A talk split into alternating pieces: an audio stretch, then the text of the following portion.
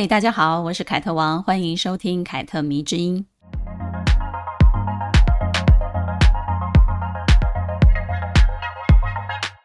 我在后台跟读者们交流过很多的问题哦，我发现许多人都在强迫自己去和解，比如与原生家庭和解啊，在恋爱或婚姻中与伤害自己的人和解啊，在友情中跟背叛自己的人和解啊，等等的，好像只有和解放下才算是真正的解脱，又或者说，普遍人认为只有放下对这些人事物的仇恨，才算得到心灵上的解放。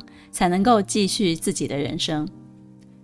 我不是反对这样的说法，我只是有些时候对这种说法表示疑惑而已。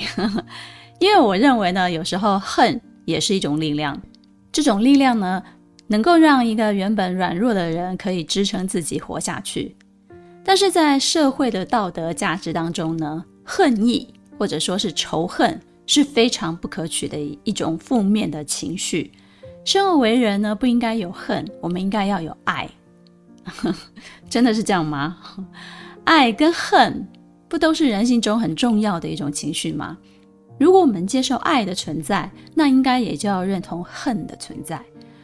问题呢，应该是在于我们应该如何运用恨的力量，如何跟恨一起共生，才不至于呢让自己黑化，而是在恨的力量当中呢得到成长与升华。就在我写这一集的节目的逐字稿的时候呢，我就能够想到两部戏剧是在跟我们阐述这个道理的，跟我们阐述所谓在恨的力量当中得到成长与升华。一部呢是之前很火的《黑暗荣耀》，一部呢是很多年以前的《琅琊榜》。我相信很多人都看过这两部戏哦。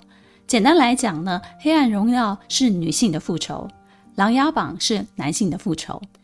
不可否认，这两部戏让男女主角两个人坚持活下来，并且变强大，甚至呢能够号召身边的人，集合了所谓的复仇者联盟的力量。这些呢，其实都是源自于对恨的认同。他们都有所恨之人，并且以此为目的，想要扳倒对方，让自己所认为的正义跟良善可以获得真正的重视。正因为他们心中有爱。所以恨才会是一种力量，而不是黑化，把自己变成了加害者。因此呢，我常想，如果你就是对某些人没有办法与之和解，那就不要和解啊！为什么一定要逼迫自己和解呢？没有痛苦的人生究竟会不会更好？我不知道，但是我知道，只要你生而为人，就是会感到痛苦，才能在痛苦的基础上认清楚自己是一个怎么样的人。我曾经说过，某人的原生家庭带给他极大的痛苦，即使到了现在，人都已经步入中年了，童年的很多不愉快的回忆依然时不时就跑出来纠缠他。他常常告诉我，他每次做梦呢，都是差不多的噩梦，梦见呢都是小时候住的地方很破旧啊，很阴暗啊，有蟑螂啊、老鼠啊，梦见他的妈妈对他们这些小孩子打骂啊，然后爸爸非常的不负责任，然后又很冷漠。这种童年记忆呢，贯穿了他整个人生，成为他的一种底色，并且呢，在夜深人静的时候呢，偷偷地潜入了他的梦中，让他一次又一次的跟这种痛苦的记忆面对面。他曾经问我，如果我一辈子都没有办法原谅我自己的父母，我是不是一个非常糟糕的人？我说不会，也许就是因为你没有办法原谅他们，你才会成为一个好的人，因为你知道你不能跟他们一样。这种恨意会一直提醒你，让你没有机会变坏。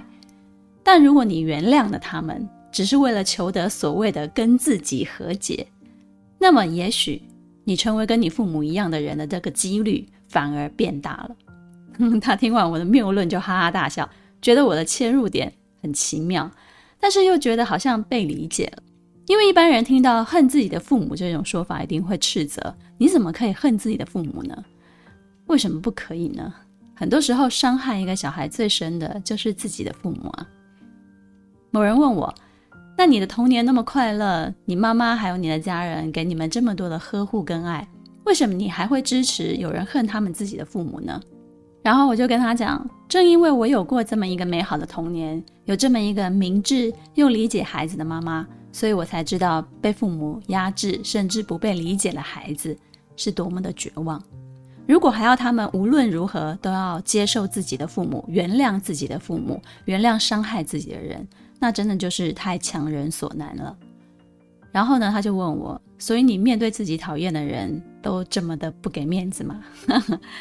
然后我就说，对啊，一旦被我列入讨厌的人这个行列当中呢，即使是在公开场合见到，我都会当对方是空气，我是不会维持表面的和平的，我就是会让对方很明白的知道我讨厌你，我恨你。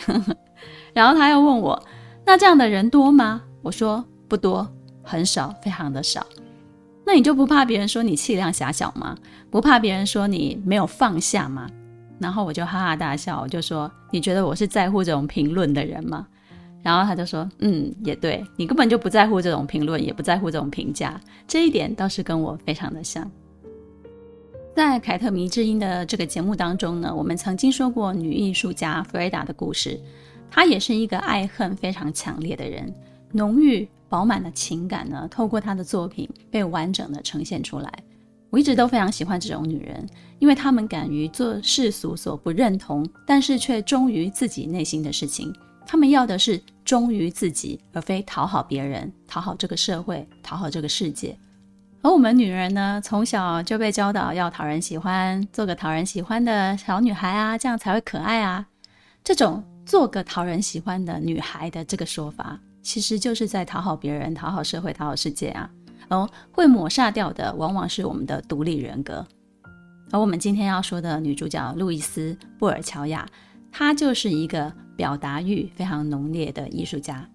我想大家应该都看过她的作品《蜘蛛》，它是一个非常大型的雕塑作品，然后就是一只蜘蛛，然后脚啊啊张牙舞爪的，然后把某一个空地给笼罩起来。你一定有印象，因为在世界很多国家都有，比如伦敦啊、纽约啊、西班牙、荷兰啊、日本东京、韩国首尔，你都可以见到。路易斯·布尔乔亚的大蜘蛛遍及了全球，成为当代最有名的公共艺术装置之一。他的创作力量来源之一呢，就是对母亲的爱，而另外一个就是对父亲的恨。可以说呢。对这两者的爱跟恨，成就了艺术家路易斯·布尔乔亚。我曾经看过一个评论哦，他说，路易斯一生都没有从童年的阴影当中走出来，从对他父亲的恨意当中走出来。他一直都是那一个哭泣的小孩，哪怕到了九十几岁了，成为了世界闻名的艺术家了，他依然没有跟自己和解，依然活在痛苦之中。并且呢，用这样的痛苦喂养自己，然后进行创作。我看到这样的评论呢，我就哼，冷笑了一声。又是一个爱最大，然后站在道德的制高点解读人性的一种论调。我最讨厌这种论调，真的非常讨厌。我也听腻了什么叫做和解、和解的这种说法，我真的很讨厌这种说法。要放下，你自己去放下啊！人家不放下，是碍着你了吗？就是因为他从来没有放下，一直在对自我做深度的挖掘，所以我们才可以看到这些伟大的作品。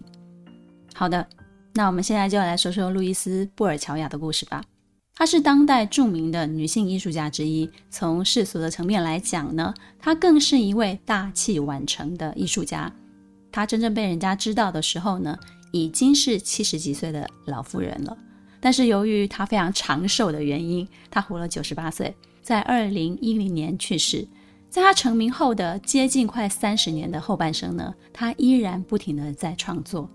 在他死之前呢，还完成了最后的一件作品。光是这样的毅力跟努力，其实就足够我们敬佩了。你说是不是？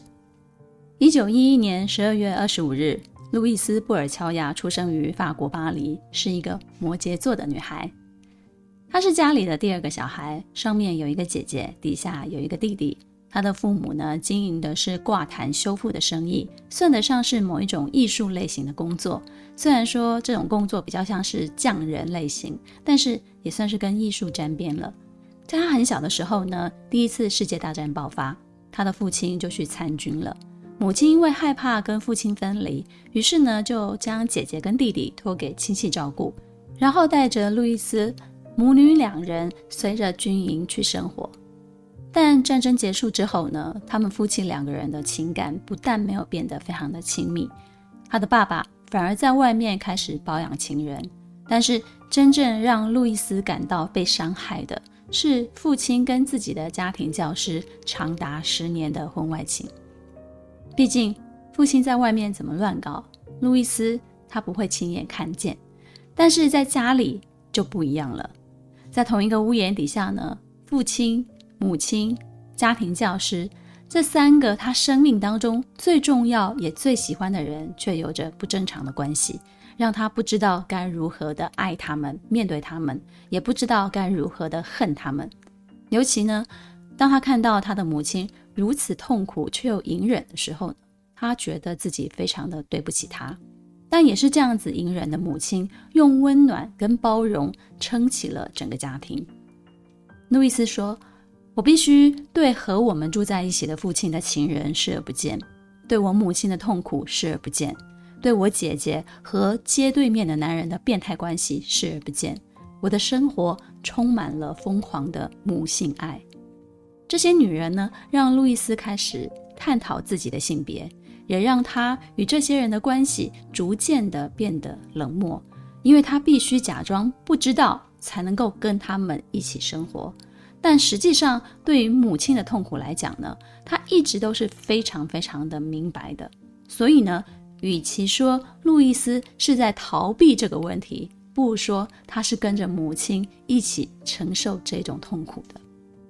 有一次呢，父亲在一棵橘子外面就画上图画，说呢，他是在画他理想中的女儿。之后呢，他把那一颗画了画的橘子呢，有技巧的剥开了。剥开了之后呢，那个橘子皮的蒂啊，它的部位就连着一根橘丝，看起来呢就像是勃起的阳具。然后呢，他的父亲就对他说：“可惜我的女儿不完美啊，没有办法成为我理想中的女儿。”这个回忆成为路易斯日后永远都没有办法解开的心结，也成为他对女性身份不停探索的一个来源之一。性、婚姻。母性、女性气质和家庭生活也成为他创作的某些主题。这种对家庭、对女性、对母性的关注，导致作品具有强烈的复杂性，也暴露了传统女性在权力关系中的一种地位，还有等级制度中的地位。一九三二年，本来就体弱多病的他的母亲呢，在路易斯二十二岁的时候因病去世了。为此呢，他感到非常非常的伤心，曾经企图自杀，但是没有成功。后来呢，他就去到了巴黎大学念数学与哲学，之后呢，就转到了美术学院开始学习绘图。在那一段大学的时代呢，路易斯认识了不少超现实主义派的画家。虽然有着童年那一段非常不愉快的回忆，但是爱情并没有在路易斯的生命里缺席。他后来遇见了阿尔弗雷德·巴尔。这个人物呢，是纽约现代艺术博物馆的建馆馆长，他们两个人呢一度保持着一种柏拉图式的关系。之后呢，经过巴尔的引荐，路易斯呢认识了当时正在哈佛做博士论文的罗伯特，他是一位艺术史学家。两个人谈了恋爱，并且呢，在一九三八年结婚了。婚后不久，二战爆发，他们两个人就离开了法国，来到了纽约定居。一九四零年，路易斯和她的丈夫领养了一名三岁的法国的孤儿。两个月之后呢，她就生下了自己的儿子。之后呢，又生了一个女儿。在四零年代以及五零年代，她经常参加展出，是许多参展中的艺术家里面唯一的女性。但是，她的父亲呢，却从来没有正视过她自己女儿艺术家这个身份。认为女人呐、当什么艺术家呢？认为她不过就是一个玩票性质的工作，以至于呢，路易斯来到纽约之后呢，尤其是生了自己的小孩之后呢，他就不再参与艺术的活动了。他曾经想过，我要做一个合格的纽约知识分子的太太，相夫教子啊，打扮自己啊，但是呢，却发现这样的他其实并不快乐。于是呢，在家之余呢，她依然带着孩子开始做雕塑、画图，有一间自己的工作室。幸好她的先生是支持女性主义的人，让她得以在妻子、母亲、艺术家的身份当中呢，有着一份属于自己的自由。路易斯·布尔乔亚的作品呢，经常透露出她在母亲、女儿、妻子和艺术家这些不同身份当中的自我认同。在转换这些身份的时候呢，他经常有着挣扎，有时候是强大的，有些时候是虚弱的，有些时候则是感伤的，很多时候还充满了愤怒。他在自己的日记本当中呢，写下了一些心情，并且呢，认为自己在各种角色都是不合格的。对内，她不是好女儿，也不是一个好妻子，更不是一个好母亲；对外来讲呢，她也不是一个好的艺术家。嗯，说到这里啊，我突然有一点点感慨。不管是现在的女人还是过去的女人，似乎在有了家庭、孩子之后呢，都会在母亲和做自己之间犹豫或者是矛盾。很多妈妈其实对孩子已经付出的够多了，却依然认为自己做得不好，甚至呢，只是给自己一点点喘息的空间，她就会被其他的人指责啊，你失职了。你当妈妈的人了，怎么可以这么自私呢？有些女人呢，甚至不放心把孩子交给爸爸带，认为他做的没有自己好。我就想到上野千鹤子在《始于极限：女性主义往复书简》这一本书当中提到了一个我觉得非常非常值得分享给大家的一个说法。她说呢，孩子是夫妻两个人造出来的，你都不敢把孩子交给他带。却敢跟这样的男人上床，还怀了他的孩子。这句话说的真的是非常有道理。女人会反省自己不是一个好母亲，并且学习当一个好母亲，但是她们却不敢这样子奢望男人，哈，不敢这样子要求男人，实在是非常没有道理的一件事情。男人其实跟你一样是需要机会学习当一个好爸爸的，他跟你一样都不是生来就会当父母的人，你要学，他当然也是要学啊。但是你却不敢把孩子交给他带，可是呢，另一方面却敢跟这样的男人上床，还怀了他的小孩。你说女人是不是很矛盾呢？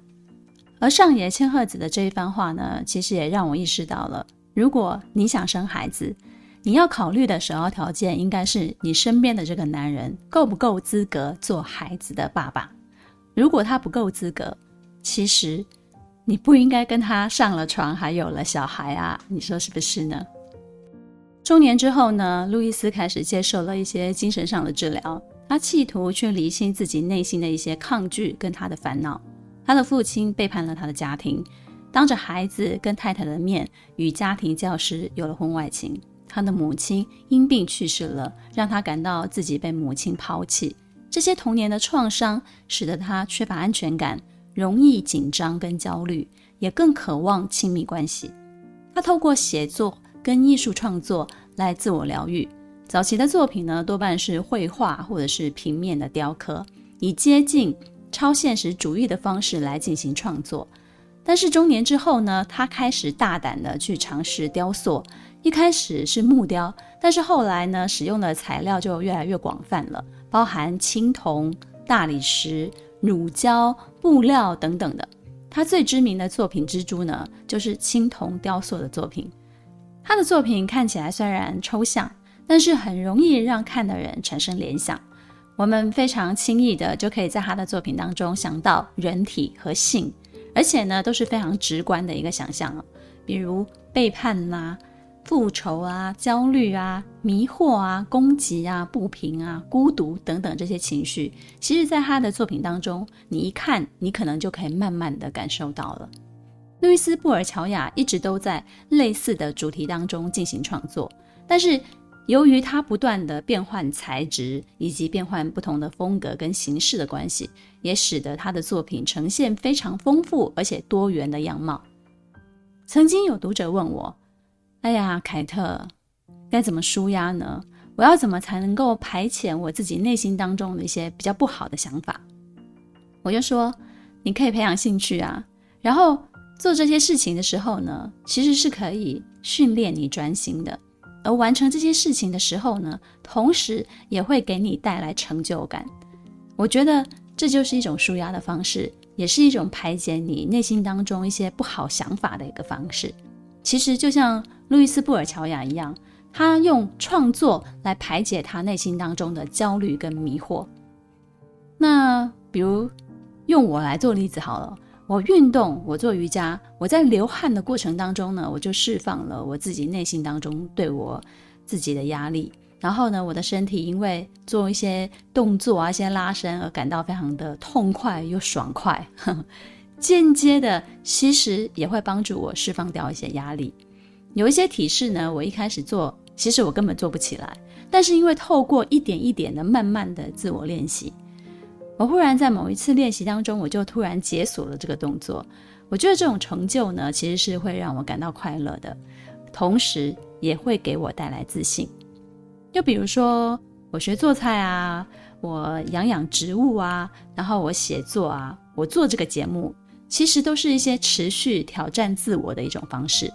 所以，人想要了解自己，你是不可能哦，坐在那里，然后光想，一直想，我就可以了解我自己的，那是不可能的事情。你一定要透过某一些事情哦，尤其是。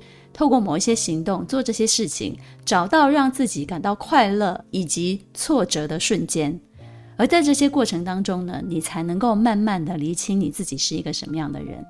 你的压力来源也许有可能是来自于你找不到如何让自己快乐的方式，就像你不知道怎么帮自己排解一样。如果呢，你只是去想，但是从来没有去做。那么，就算别人告诉你一千种舒压的方式，也是没有用的啊。再来呢，就是有些女孩会把自己内心缺乏安全感的这种情绪呢，投射在男人的身上，企图呢从一段亲密关系当中呢得到所谓的安全感。但其实呢，让自己真正不感到孤单最好的方式呢，是培养一个终身的兴趣爱好，让它成为自己的精神支柱。我曾经说过。如果你的精神支柱是一个活物，不管是人还是宠物，它都会有生命消失的一天。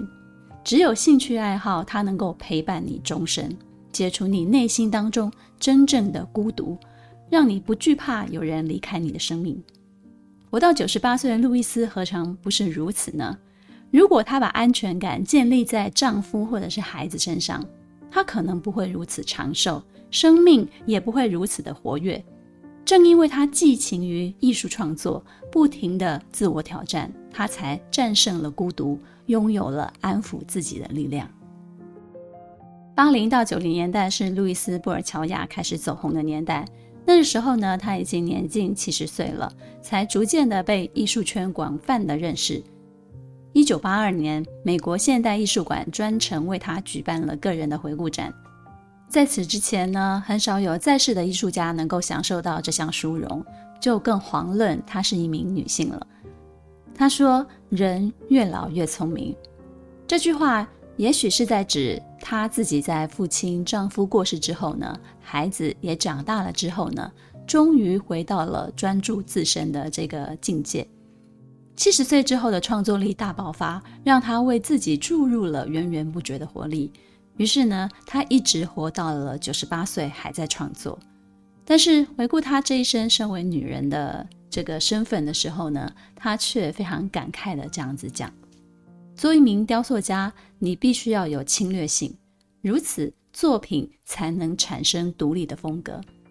当一名独特的女人，又想被人喜爱，其实是很困难的。渴望被人喜欢，是颈上的一种痛。别看现在的女生哦，一直嚷着说我要做自己，做自己，但其实大部分的人，她的做自己还是有局限性的。怎么说呢？如果你做的自己不被接受，甚至被排挤，你的父母也不开心，那你还做你自己吗？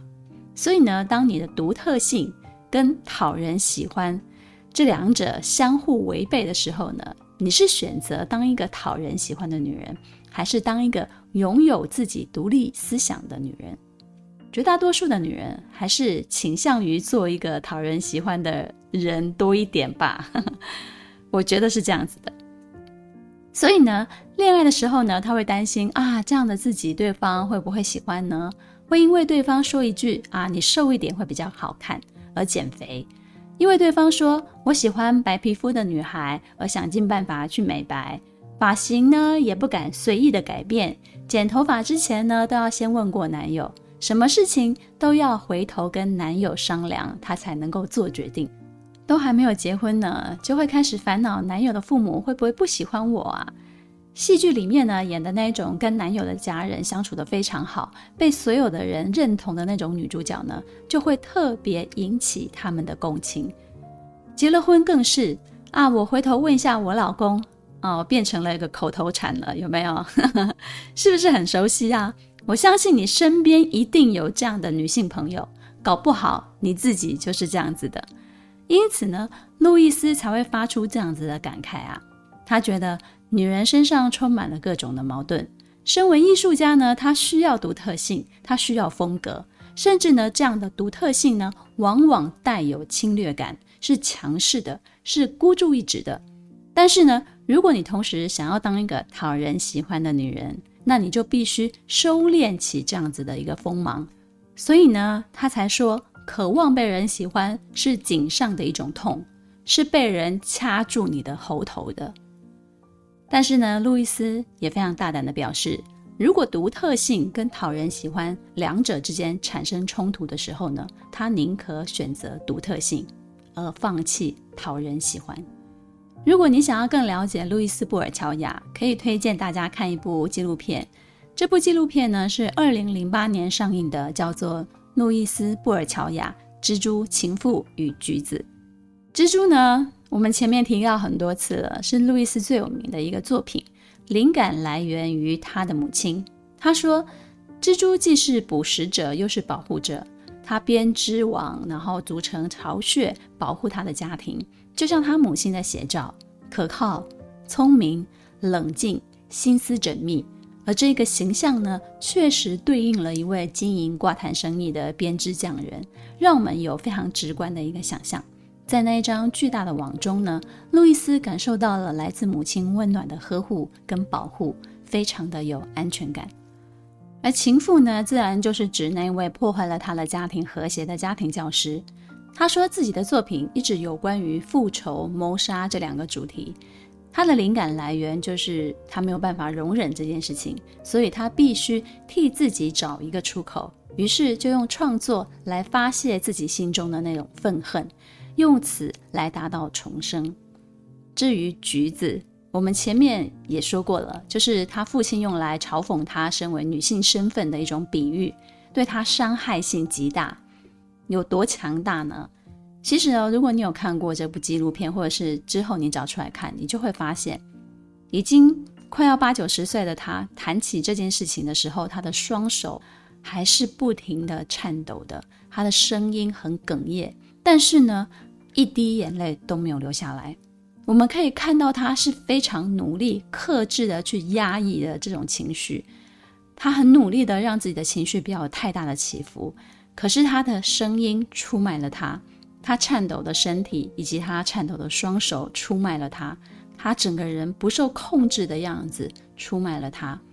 于是呢，我们观众就可以深深的感觉到这个父亲对他的嫌弃以及失望是如何成为他一生的阴影的。他说，有一次他做了一个梦，梦见他的父亲在餐桌上说笑话，结果他的眼珠子就突然掉到了桌上，被一只猫给吃进了肚子里。他醒来回忆起这个梦的时候呢，觉得他自己报仇了。爱跟仇恨叠加，路易斯不讳言对于童年阴影的愤怒呢，促使他创作出更多的作品。所以呢，谁说恨不是一种力量呢？回到我们最早之前所说的，哪怕他终身都没有跟童年阴影和解，没有跟父亲和解，被痛苦纠缠了一辈子。但是他也仰赖了这股力量，帮自己不断的塑造、催生出更多的创作出来。如果你心中有恨、有愤怒，请让它变成一股力量，帮助你蜕变成长。也许经过这一股力量的洗礼之后呢，你不会再居高临下，对他人轻易的说出“啊，放下吧，跟自己和解”这种安慰的话了。因为这个世界上有些事情。就是不能和解的，就是不能原谅的，就是不能够轻易的让它过去的。希望你喜欢这一集关于路易斯·布尔乔亚的故事，凯特迷之音，咱们下次见了。